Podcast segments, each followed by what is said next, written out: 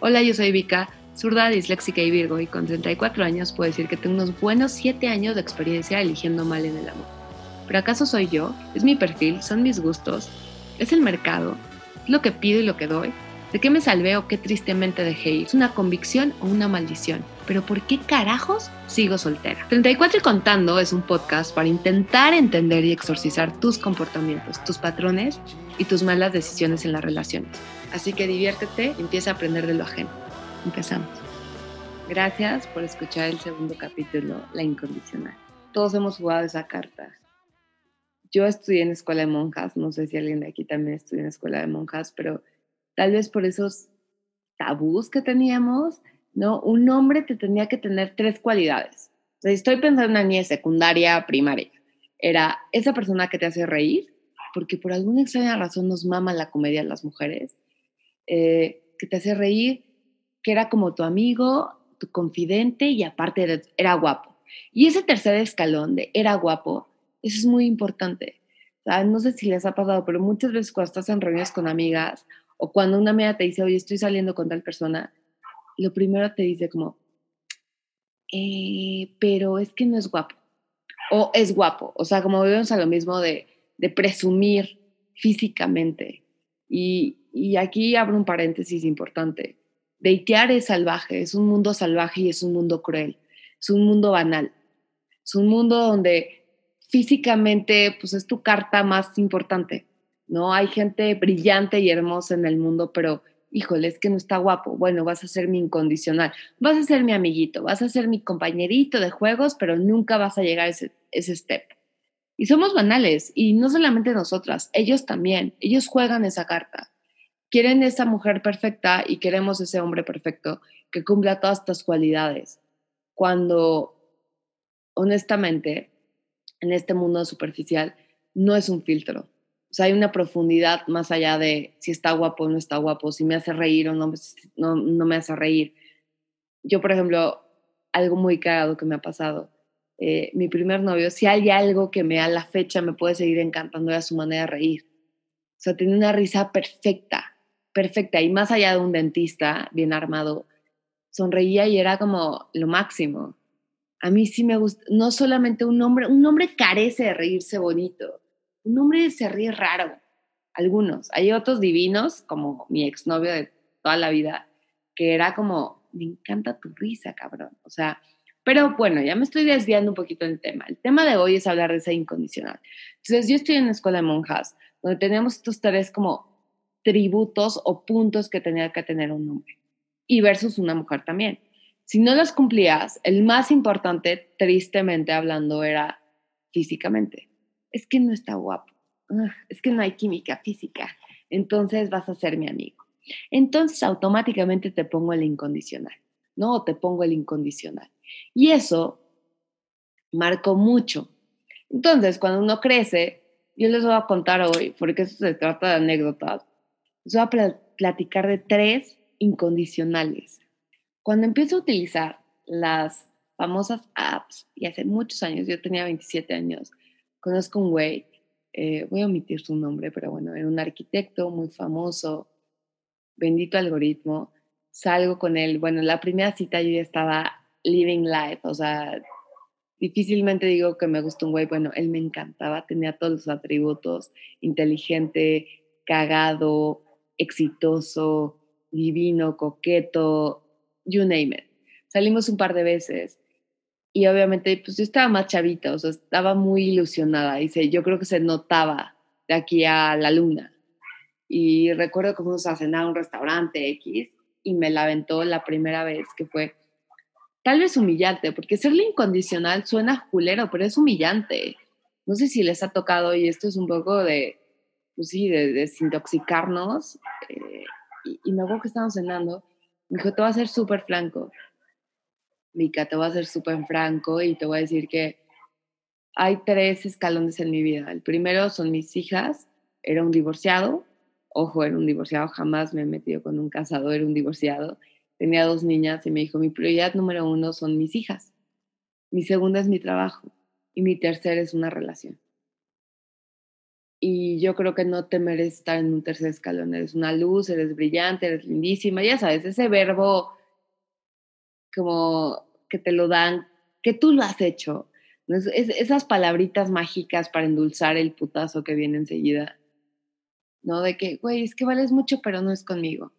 Total, cuando me dice eso, es sincero, ¿no? Porque me dijo, güey, tú estás muy chava, tú te mereces all the way. Yo ya tuve mis hijos, yo ya estoy más o sea, ya conozco más el mundo, tú estás más pequeñita, mejor aquí la dejamos, ¿no?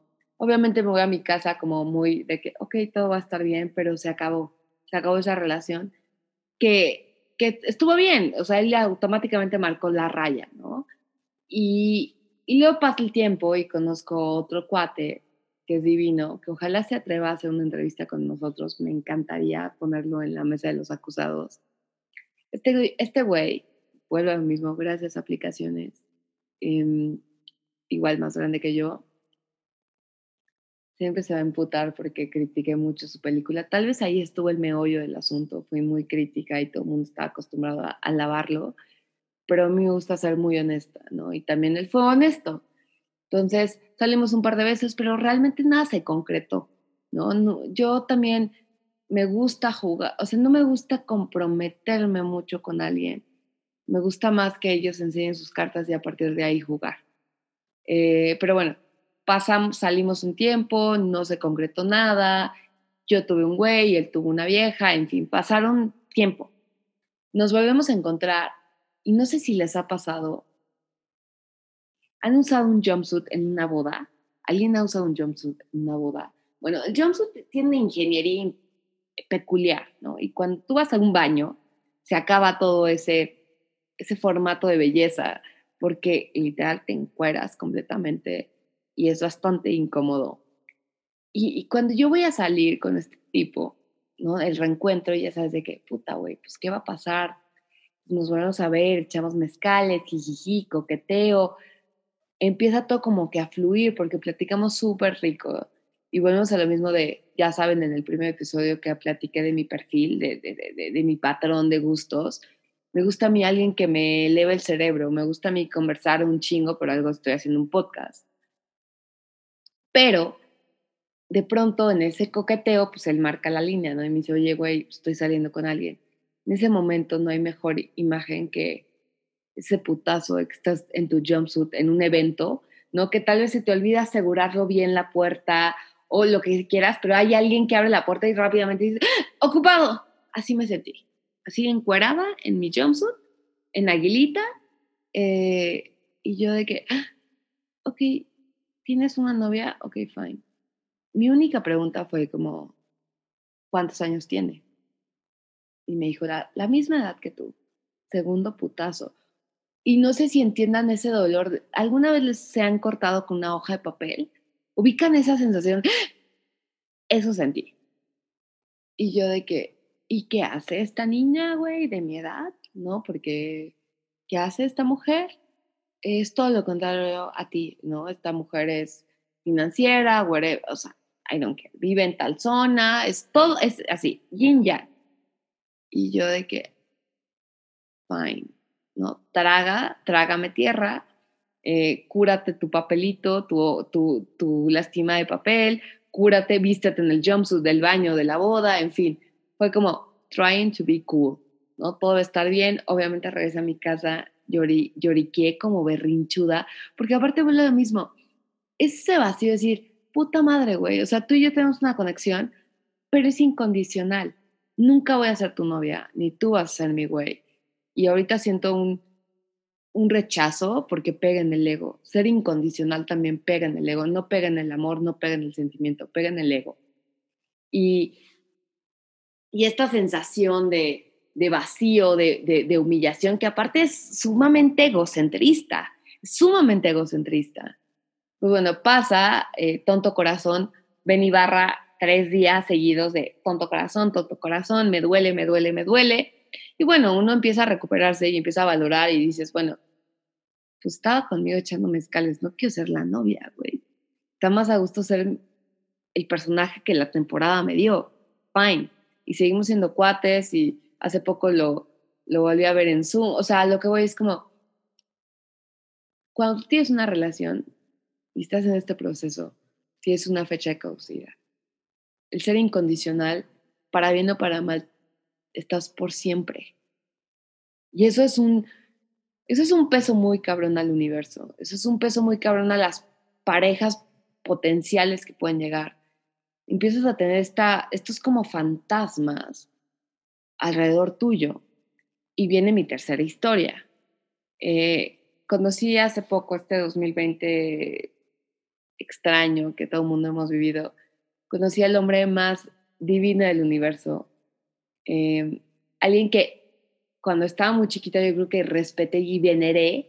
Y volvemos a lo mismo de gracias algoritmo de Instagram o de Bumble que te conecta.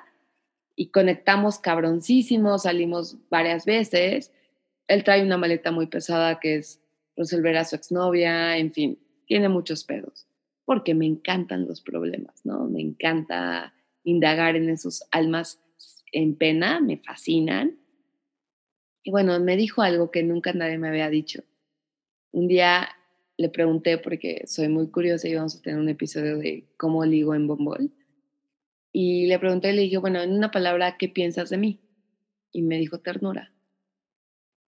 Cuando te dicen ternura, no lo tomé nada bien. Fue mi cumpleaños hace unos meses, hace casi un mes.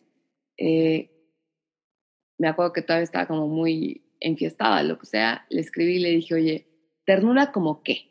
Ternura como tu hija, ternura como una abuela, ternura como una mamá. O sea, a mí que un hombre me diga ternura es muy complicado y él no es mexicano, él es argentino. Entonces también bueno, sabemos el poder de un argentino que es carismático, encantador por naturaleza, es droga para una mexicana, o sea, para cualquier mujer es encantador, quien sea, es publicista, carajo, o sea, vivimos de las palabras. Entonces es elocuente, es coqueto, tiene todo para enamorarte, ¿no? Y, lo he conocido y lo he conocido muy cabrón. Y siempre me, me, y fue muy sincero porque también eso también creo que tú no puedes subestimar a las personas con las que estás saliendo. Si tú omites a los es porque te ven más pendeja de lo que eres. He tenido la suerte que me han dicho como las cosas para bien o para mal. Y él fue muy sincero que me dijo, oye, pues güey, tú eres ternura, o sea, ¿qué, ¿qué esperas de esa vida? ¿No? Hemos seguido viéndonos, hemos tratado de ser amigos, pero se complican las cosas, ¿no? La soledad también entra en juego. Te sientes solo, conectas con alguien, platicas con alguien, te avientas una botella de vino, te vas a cenar y bueno, pueden pasar cosas. Y eso también habla, no es lo mismo a tus 27 que a tus 30 y tantos años. A tus 34 ya sabes de que eso puede ser magia de una noche y que no te puedes clavar en eso. Entonces, estos amigos que logran intimidarte mucho más a veces que una relación, porque creo que, o al menos yo así lo he jugado, cuando he tenido novios oficiales, pues tratas de ser más empática con esa persona, tratas de ceder mucho más. Pero cuando son dos personas que comparten un momento, un instante, eres tú. Eres tú 100%. No tienes que jugar un rol, porque mañana no sabes si lo vas a volver a ver. Entonces, la manera en la que tú intimidas con ellos se vuelve más compleja y te conocen mucho más, como tú los conoces. O sea, la otra vez pensaba y dije, es una ironía, pero tal vez conozco mejor la cocina de ciertos amigos, ciertos incondicionales, que de mis propias amigas. Porque yo voy, llego a su casa y nos vamos a desayunar. O voy, o sea, pero no estoy ahí, no estoy viviendo, respirando su casa. Entonces, esas relaciones se vuelven muy complicadas y con la edad empiezas a, no sé si a darle su lugar o a, hasta cierto punto, conformarte con eso, porque son funcionales. Yo estoy en mi vida, si mañana te hablo y nos volvemos a ver, va a ser una magia increíble como un amigo y ya no pasa nada, no, no, te debo, no me debes, estamos en ese instante y lo que suceda está increíble. Alguien puede decir que es egoísta, alguien puede decir que es funcional, alguien puede decir que si te sirve, date. Y yo creo que eso nos hace, todos los que tenemos incondicionales en la vida, entendemos que no estamos con parejas, porque tenemos un, un grupo de de apoyo al final de cuentas. Ya dejamos de estar solos y aprendemos a estar solos acompañados si queremos o no queremos. Entonces, aprovechalos y, y, termino el podcast con estas lecciones de aprovechalos a tu favor. Ojo, no es una pareja, aquí tú no tienes que ceder. Y me choca que pero en una relación es una lucha constante de quién cede y quién no. Aquí lo bonito de un incondicional es momentáneamente se conectan y ya está. Si esa persona te está nutriendo hoy, no mañana, hoy, dale, dale y disfrútalo. Y creo que está bien tener un incondicional porque, y yo lo he dicho siempre, o sea, yo me obsesioné mucho con el Mago de Oz y, de vez en cuando vuelvo a leerlo y vuelvo a ver la película y, y me gusta tener a esos amigos, ¿sabes? Me gusta tener al hombre de hojalata, me gusta tener al hombre de paja, me gusta tener al león, o sea, me gustan y creo que esos arquetipos me hacen no tener una pareja para bien o para mal. Mi psicóloga tal vez me diría, Vika, por eso no tienes pareja, porque divides tu tiempo en estas pequeñitas porciones de hombres que te dan algo. Y sí, son mis consultores. O sea, lo he dicho, o sea, estos hombres que viven en mi vida a ratitos son mucho más, me ponen en pie, me ponen, o sea, puedo ser muy sincera con ellos y ellos pueden ser sinceros conmigo y valoro mucho la relación que tengo y que construyo con ellos, pero vuelvo a lo mismo, son, sí somos incondicionales, porque no hay una fecha de caducidad, o sea, el día de mañana no es como, puta, ya corté contigo, no, no es cierto, aquí estamos, para bien o para mal. Entonces, les digo, disfruten, disfruten su incondicional, no se me enamoren de ellos, también entiendan esa parte. Eh, es difícil llegar a ese punto. Yo creo que, y es una regla de publicidad, cuando tú repites, o sea, frecuencia enamora, y eso es regla de la vida. Diversifica, diversifica para que no te me claves en eso. Si tú solamente eres una persona 24/7, vas a empezar a tener un vínculo más profundo porque vas a necesitarlos. El incondicional no se necesita, se disfruta y se aprovecha y punto. O sea, y esa es la regla de, este podcast. No esperes nada a cambio. No esperes nunca nada. Ni ellos van a esperar tuyo. O sea, simplemente es compartir un instante, compartir, debatir y resolver una, problem una problemática en ese instante, en ese momento. Aprovechalos. Va a ser una relación sumamente agridulce. ¿Por qué? Porque tiene esta parte como que a veces dices, puta, si hay una conexión, si hay una atracción, porque también repetición es atracción. Si tú ves algo mucho tiempo te va a atraer. No es, no es ciencia, no es magia, güey, simplemente reglas de la vida, güey. Se te hace más casero, se te hace más, o sea, empieza a conectar, vaya, es básico. Pero es agridulce. Entonces, aprende de ellos, gózalos. Todo esto es de para gozar, o sea, un incondicional se goza. Y sí sean claros. O sea, no esperes más. Y si tú tienes una duda y si tú te empiezas a clavar de más, ah, ten la capacidad para decirle, oye, yo quiero algo más. Y que te manda la chingada, ya va de ti. Pero escúchalos, porque también creo que cuando tú empiezas a entablar una o un incondicional, la única regla es ser súper claros, es súper honestos. Es una relación, no es un queda bien, no estoy saliendo con alguien, no, no, no, no. Automáticamente tú lo sabes que tú puedes estar en pijama, sin maquillaje, te vale madres. Y la atracción que tienen va más allá de, ay, platiqué contigo, ay, te ves divina. No, no, no. Es una, es hasta algo karmático. Entonces, para terminar, lo único que les diría es, una relación de un incondicional va a funcionar porque no tiene una fecha de caducidad. Esa fecha de caducidad la pones tu madurez aceptar esas reglas, aceptar que no eres tú, no es él, no son, nunca va a haber un nosotros, nunca va a haber somos tú y yo. Simplemente va a ser un momento en el que comparten, disfrutan y aprenden y se la pasan bien. Si puedes lidiar con eso, adelante, porque van a ser tus mejores aliados. Te van a dar techo y te van a dar piso. Y también te van a hacer perder el tiempo.